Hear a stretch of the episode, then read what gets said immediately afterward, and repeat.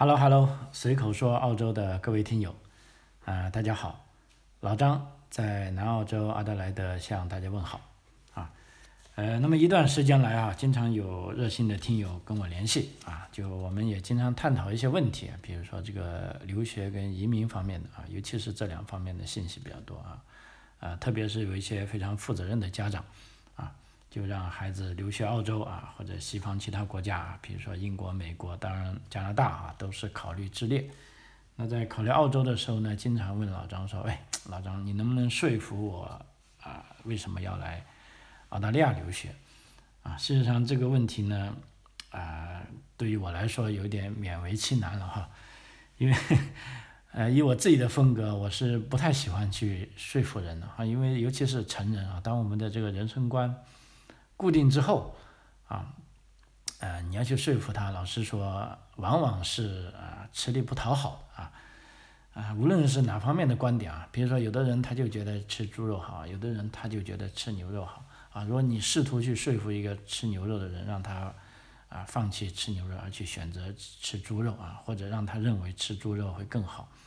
啊，其实这是一个蛮有挑战性的问题啊，尤其是我做了节目这么久以来哈。所以慢慢的，呃，我的风格就变成，呃，不管是留学还是移民哈，就是说老张我是做这个行业，你也可以认为是做这个生意的啊，但是我并不会非常的刻意或者劝你来这里，啊，去那里啊，或者你为什么要来？因为我觉得这个都是，啊，作为一个成年人来说啊，啊，你自己可以做出判断的，而且每个人的情况都不同，对不对？那么作为老张啊，能告诉大家的就是说，我会把这里的实际情况尽可能的啊，从各方面啊表达出来啊，希望大家能够得到啊真实的情况啊，通过这些情况，并且结合自己的实际情况而做出啊这个选择啊。那么所以这呃今天这一期节目呢，我主要跟大家讲一下啊，或者呃说。呃，梳理一下这个澳大利亚这个啊，尤其是教育方面，尤其是大学教育和近来在科技上一些成就啊，因为我们经常在讲澳大利亚的时候，尤其呃是跟朋友们之间开玩笑，都说是土澳土澳怎么样怎么样，因为土澳嘛，就说它土啊，那的确是土，你们可以看到这个基础设施比较陈旧啊，包括澳洲人的观念啊，也跟。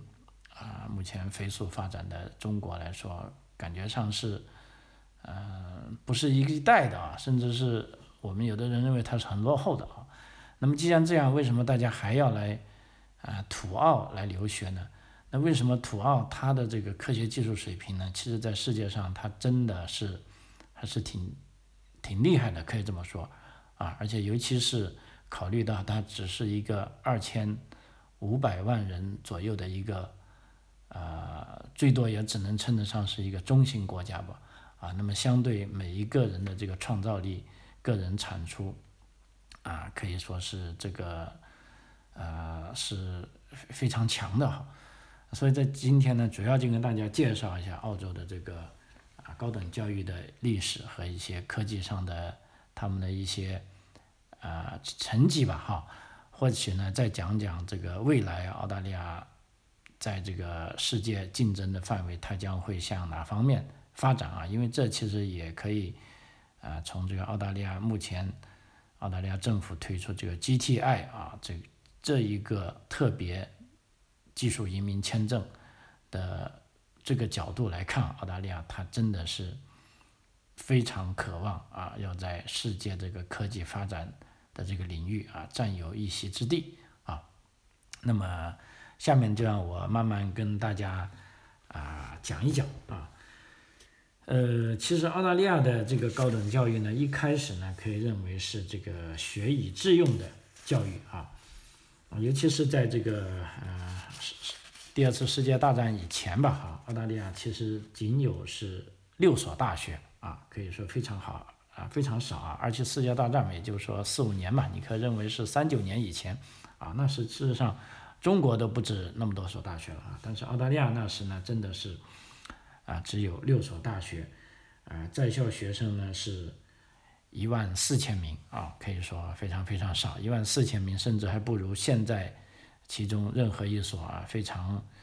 呃中小型的大学那么多人啊。那么在二次世界大战之后啊，就遇到了这个太平盛世啊。那么澳大利亚的太平盛世呢，也就是这个由这个孟西斯总理啊当政的这个年代啊，大概可以认为从啊四九年到六六年。啊，那么这一段时期呢，也是高等教育啊飞快发展的这个繁荣阶段啊。我们看一下，到一九六零年，澳大利亚是增至了增至到十所大学啊，大学生呢是增至到五万三千人啊，也就是说那个时候差不多是呃三十年的时间啊，增加了三倍啊。那么到了一九六零年代初期呢，啊，当时呢要求扩招啊，扩张这个高等教育的呼声啊日益增加啊。当时这个孟西斯政府呢就顺应民意啊，那么在一九六一年就成立了这个澳洲大学委员会啊。这个大学澳洲大学委员会的任务呢就是研究高等教育发展应采取的方向。啊，这个是比较，呃，在很多国家是比较不同，因为澳洲的这个联邦政府啊，它的权力是很小很小的啊。呃，我在之前节目也说过，澳洲联邦政府的权力是来自于各州度让出来的，也就是说，当时在成立澳大利亚联邦的时候呢，各州就说，我们给这个统一的联邦到底要给什么权利它呢？我们就写出来，啊，结果就写了国防、外交，啊，航空管理。啊，邮政局啊，这么很少的一些权利，就说，凡是写在宪法上的，澳大利亚联邦政府才能有这个权利，其他没有写出来的，那么这些权利呢，就都是在各州的州政府手里啊。所以州政府呢，其实是比联邦政府权力大得多得多哈。啊但是呢，这有一个就比较奇怪的是呢，在一九六一年的这个澳洲大学委员会啊，它成立之后呢，导致联邦政府就趁势就把这个。呃，大学教育啊揽在手上来管理了啊，因为事实上中学教育还是属于这各州政府管的啊。于是呢，在一九六五年啊发表的这个叫澳洲大学委员会发表了第一份报告，他就写着要建议以这个职业及教学为导向的这个啊高等教育学院啊，以别于以学术及研究导向的传统大学。啊，因为传统大学的精英式教育并不适合大众化的高等教育，啊，因此必须另辟蹊径，啊，从此呢就奠定了澳洲二十余年啊大学与高院并行的双轨制的高等教育体系，啊，其实这个我们可以理解为啊一些就经典性的大学，比如说如果是以南澳洲大学为例啊，呃，比如说。啊，大家知道南澳洲三所大学是比较著名的，一个是阿德莱德大学，一个是南澳大学，一个是 Flinders 大学。那么相对来说呢，阿德莱德大学呢就属于这种啊传统的啊精英式的啊这种教育啊，因为它也是所谓澳洲的藤校嘛啊。那么另外南澳大学呢跟这个弗林德斯大学呢，它却是以这个更加适合这个大众化的高等教育，比如说可以就业。啊，可以对这个应用科学，啊产立即产生这个推进作用，啊，所以这两种啊，当然了，南澳大学跟 Flinders 大学也是在后来的不断演变中啊，才演变到今天的南澳大学。其实啊，早期的南澳大学并不是这么样啊，但是也就是说，六五年的那份报告就对大学日后的走向啊，对澳大利亚的大学日后走向啊，起到了。这个指指明灯的作用啊，即便到现在啊，也是啊，有一部分大学呢，它是以这个更加超然脱俗的方式，比如说阿德莱大学，它的校训叫啊 “See Light” 啊，就寻找光明啊，他是有他的这个啊，怎么说，有他精神理念的啊，等于说他并不是很在意这个就业啊，但是南澳大学呢，它的就业率却是最高的啊，南澳大学甚至。跟所有世界五百强的企业都有啊各种各样的科研关系啊，所以他的毕业生呢可以说是啊，无论是在南澳还是整个澳洲呢，都是非常抢手的啊，可以说是非常有实用性啊啊，所以在就培养人才的这个方向上，我当然在这里不是说他们是截然是两条路啊，其实呢是各有侧重的啊。自从这个双轨制实施之后呢，可以说高等学校的发展啊非常迅速。那么到了一九七零年代初期。啊，当时呢就已经共有八十余所高等院校了啊。那么直到一九七四年啊，这个工党的惠特兰政府当时就为了提高民众的福利，就啊提高这个学生的这个福利程度啊，就是说啊取消宣布取消学费，也就是说一九七四年后在澳大利亚啊上大学啊是不需要学费的啊。那么 一旦取消学费，那这个。你既然取消了学费，那就肯定大学它还是需要费用来运作的。于是呢，这个高等教育的经费呢，就成为联邦政府非常沉重的财务负担啊。那么这样搞下去，后来大家发现不行了，结果呢，以后自由党政府在一九八一年上台之后呢，就强行合并了啊三十余所规模较小的。啊，高等院校啊，因为他发出指令，就说如果你们再不合并，联邦政府就不再给经费了啊，因为政府没钱了啊。于是呢，啊，在八十年代呢，就合并了三十多所规模较小的高院。那时候呢，南澳大学其实就慢慢也是由几所大学啊慢慢合并而来的。呃，那么到了一九八三年，工党政府再度上台啊，进行全面改革经济之后。啊，当时呢，工党政府也想提高高等教育的效率，于是呢，在一九八五年，在这个双轨制中做了部分的调整。啊，然而工党政府呢是要求更激烈的变革啊，促使高等教育更能积极的回应社会的发展的需求啊，并且更积极的配合国家发展的重点，以振兴经济及提升澳洲在国际市场的这个竞争力。于是呢，到了一九八七年十二月，啊，这个联邦政府的教育部门呢决定废止啊给予大学与这个高院之间不同的经费待遇与双给制度啊，鼓励大学与高院合并成综合性的大学啊。这里稍微讲一下，所谓大学呢，就是以 university 呃结尾的这些几所非常经典的大学。那么高院呢，你可以把它认为。是跟这个高等教育学院啊，或者跟这个职业技术有关的这一系列，就是说啊，应用型的大学啊，可以这么认为哈。那么合并之后呢，规模啊，可以说这个大学就更大啊，学术项目更加广泛啊，各校就制定教学与研究的特点和目标，并依此而获得教育经费啊。那么这时呢，我们可以看到澳大利亚呢，它。有了一个新型的高等教育体系啊，那个这个高等教育体系呢，我们可以称为叫做呃 Unified National System，就 UMS 啊，可以中文翻译成叫全国统一体系吧啊。那么这时候联邦政府呢就啊告诉大家，所有的大学如果不加入这个 UMS，就没有办法获得联邦政府补助的啊教育经费。因此呢，这时候所有的高校啊纷纷互相合并啊，或者啊互相整合。那结果到了一九九四年呢啊，全国的有十九所大学和四十四所高院啊，经过合并后或者升格后啊，总共成立了这个综合性的啊国立大学、公立大学三十六所啊，私立的两所。啊，其实，在一九九四年那个时候就鉴定了，知道澳洲目前的这个大学啊，大概还是这么多个啊，没有多也没有少，啊，啊，当时大学生人数呢是达到了五十六万人啊。那么合并后的大学呢，让政府节省了大批的呃教育经费啊。虽然有些校区距离比较远啊，但是通过这个。互联网络进行有效的管理啊，实质上可以减少啊大笔的这个人事资源的负担啊，所以那么澳洲大学的这个数量呢啊就这么固定下来了啊，一直到现在啊。那在学费方面呢是这样的啊，在一九八零年代的后期啊，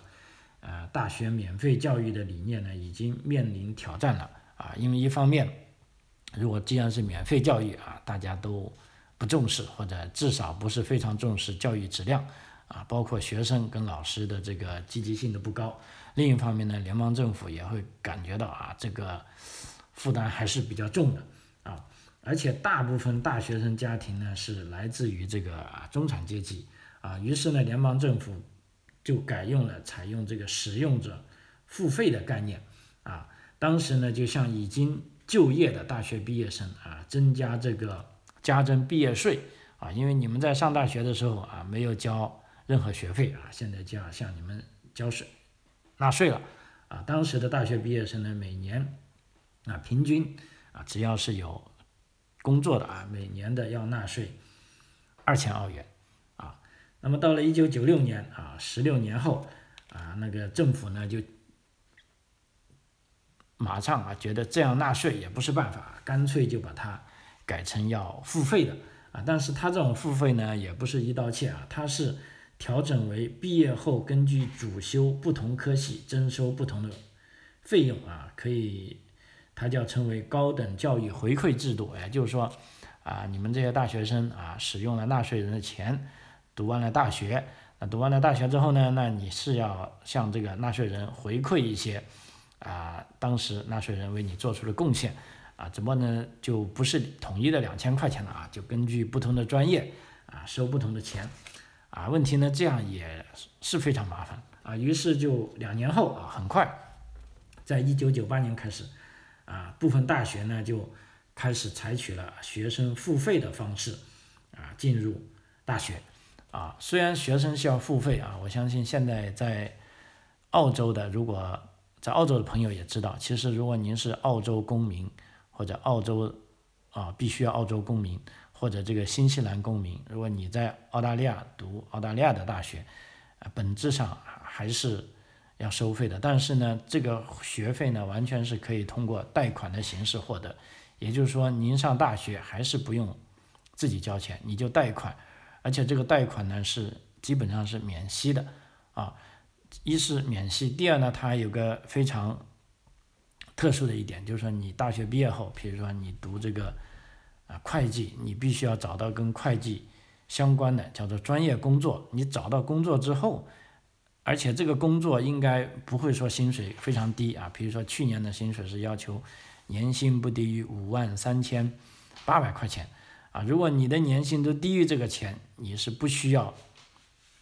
还这个贷款的啊。只要你年薪超过了啊，你才开始慢慢还你上大学的这个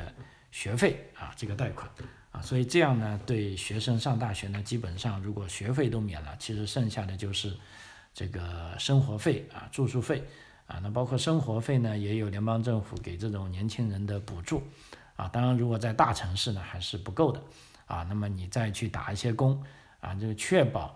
啊，如果一个有志向上大学的年轻人啊，不会因为经济原因而上不起大学啊。嗯，所以一直到。现在啊，还是按照这个付费上大学的概念啊，只不过是从去年开始啊，这个大学收费的费用也啊调整的很厉害啊，文科类的专业是涨了差不多三分之一，那么理工科啊，包括农业方面的专业啊，是降了三分之二啊，可以说啊，因为澳大利亚很多。读大学的孩子啊，不愿意去说去读科技方面，也不愿意读这个，啊，这个农业技术方面。但是澳大利亚呢，为了引导啊学生往这方面走，就通过啊这个经济共感啊调节学费的方式啊，吸引大家去读那些啊学费比较低的专业啊。那么人文呐、艺术啊，甚至法律啊这种。啊，人文类的科学呢就涨得很厉害啊，因为太多学生读了。那啊，大学呢也是希望通过这么个涨学费的方法，让大家别去那么，别读那么啊，别都往这些专业上转啊。那么至于海外学生呢是这样的啊，呃，从一九九零年代开始啊，啊，根据澳大利亚的这个高等教育法规定呢，所有外国学生必须缴缴纳全额费用。啊，也称这个 overseas students fee。于是呢，政府开始放宽海外学生这个市场管制，啊，允许各类学校啊，这里甚至包含语言学校啊，可以直接招生啊，并且制定收费标准，并可保留学费啊，自行发展校务。因此呢，各大学之间可以说竞争非常激烈啊，派人到富有的亚洲国家进行招生啊。到了一九九五年呢，甚至有超过八万海外学生在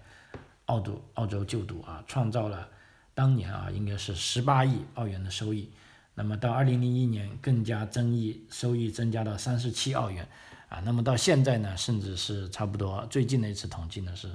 啊三百亿澳元啊，可以说这个。啊，高等教育这个海外留学生的这个行业是澳大利亚第一大服务业的输出项目，啊，这个是可以说，啊，也是澳大利亚这个高等教育的发展，啊，当时是没有想到的啊，但是它这个发展为什么可以吸引这么多学生呢？一方面，它的确是有啊令人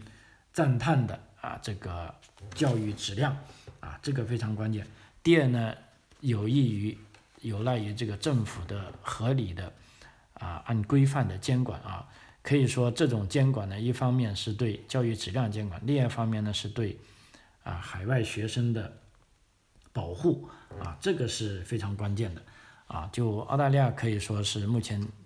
第一个世界上唯一一个国家有这个相应的留学生保护法律的国家啊。那么这个法律还不只是一部啊，比如说我们是做这个。啊，留学的这个机构啊，我们作为这个持证的顾问，我们必须要参加考试啊，必须要了解这这些法律啊，这些法律主要是啊规定了怎么样保护海外学生的合法权益啊，这个是可以说对各个教育机构都是一个非常呃厉害的监管啊，也就是说，海外学生来到澳大利亚，你们这些教育部门除了提供合规的教育。啊，还要保护他的合法权益，啊啊，同时呢，澳大利亚也是世界上唯一一个就把这个学习成绩跟签证啊挂钩的国家啊，也就是说，这也是导致很多海外学生啊恨得咬牙切齿的啊。澳大利亚唯一是一个就是说，在这个留学生法律中跟这个签证法规中写的很清楚的，如果你在澳大利亚留学，如果你的主课成绩啊总是不合格，而且呢，在规定的时间内你也说不出合适的理由，那这个时候呢，移民局呢是有可能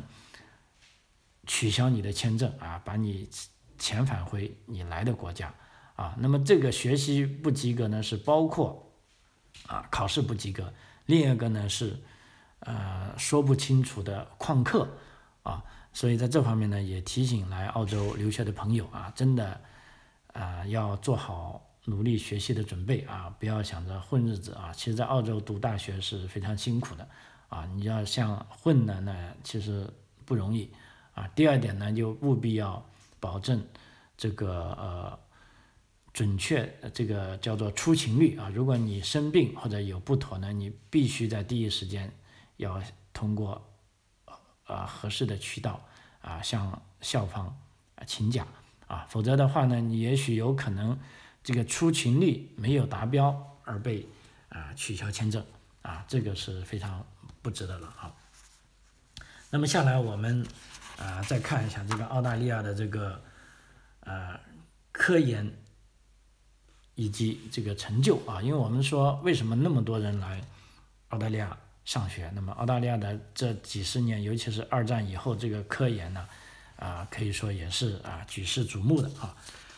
呃，高等教育的发达其实促进了科学技术的发展，尤其是在这个二战后的这个孟西斯政府这个时代啊，比如说在一九五四年首先成立了澳大利亚科学院啊，那么这个澳大利亚科学院呢是自然科学的最高研究机构啊，稍后也成立了这个澳大利亚人文科学院啊，这是研究社会科学的最高研究机构。啊，这两大科学院呢都有各有期刊学报，以便刊登刊登论文、发表成果啊，多属于这个学术与理论性质的啊。那么，当一九五七年啊，当时的前苏联成功发射了第一颗人造卫星之后呢，澳大利亚联邦政府在震惊之余，才觉悟到有必要大量投资在科学技术的研究实践和培养科技专家与人才方面。于是呢，这个机构叫联邦科学与工业研究组织，啊，CSIRO 啊，这个组织可以说是啊非常牛的组织啊。基本上澳大利亚的所有关于政府方面的投入啊，都通过这个组织啊来进行投入啊，包括啊这个组织事实上对澳大利亚的啊工业跟农业的这个科技进步是起到了极大的推广作用。啊，那么这个研究组织呢，可以说是非常庞大，啊，这个叫 CSIRO 呢，是下辖了有数十个研究所，啊，比较注重实用，啊，多与产业或者医疗有关，啊，比如说这里有几组数据啊，比如说澳大利亚的绵羊是由1950年的一亿一千万只增长到1965年的一亿七千万只，啊，羊毛是由51.8万吨增加到81.9万吨。啊，那么在这个过程中呢，可以说这个联邦科学与工业研究组织呢，它的这个配套发明啊非常有帮助啊。比如说其中有一个就可以是令大量野兔传染致死的这个病毒啊，让这个野兔可以消减，牧草自然就可以留给这个羊只啊繁殖了，从而促使了羊毛工业的啊这个啊发展啊。还有呢是根治这个。申诉的这个胸肺炎的疫苗啊，还有牧草植物如这个呃啊这两个我不知道什么牌 l u c e r i n 和 Syrian 的配种啊，例如这个南澳土土质的改良啊，人造雨的制造与应用，以及羊毛编织机的改良，以及养虾工业的研发啊，对农牧业与初级工业啊可以说是非常有帮助的啊，对人体也有贡献。例如，在这个啊，我们知道，呃，关于这个啊科学啊衡量一个国家的科学技术水平，有的时候呢可以啊看他这个国家到底有多少人得这个诺贝尔啊科学奖项有关系啊。那么我这里啊也统计了一下啊，我们首先看一下澳大利亚呢，它的这个人口数量。啊，只能算是一个小国了啊！刚才其实我说一个中型国家已经啊说大了，二千五百万人啊，就啊还不如啊可能广州啊大广州人多啊。但是呢，它这么小的国家却产生了啊十二位诺贝尔奖获得者啊，除了一位是文学奖得主啊，其中十一位啊都是这个。科学方面的，尤其是物理和化学方面的奖项啊，各两位啊，生理学和这个医学奖占七位啊。那这里呢，啊，包括阿德莱德大学啊，就我所在的这个城市也有五名诺诺贝尔奖的获得者啊。所以说，他这个呃，可以说啊，按人均来计算啊，是相当相当高的啊。那么这些诺贝尔文学奖呃，sorry，这些诺贝尔科学奖的获得者呢？啊，为了表示对他们的尊重啊，我这边也可以读一下名字啊，他们分别是一九一五年的 Berry 啊父子啊，同获物理奖啊，一九四七年的罗宾逊和一九七五年的康佛斯获得是化学奖啊，那么一九四五年的啊 Flory，一九六年的一九六零年的。呃，庞纳德，一九六三年的埃克斯，一九七零年的盖茨，一九九六年的杜海蒂和二零零五年的华伦与马绍尔啊，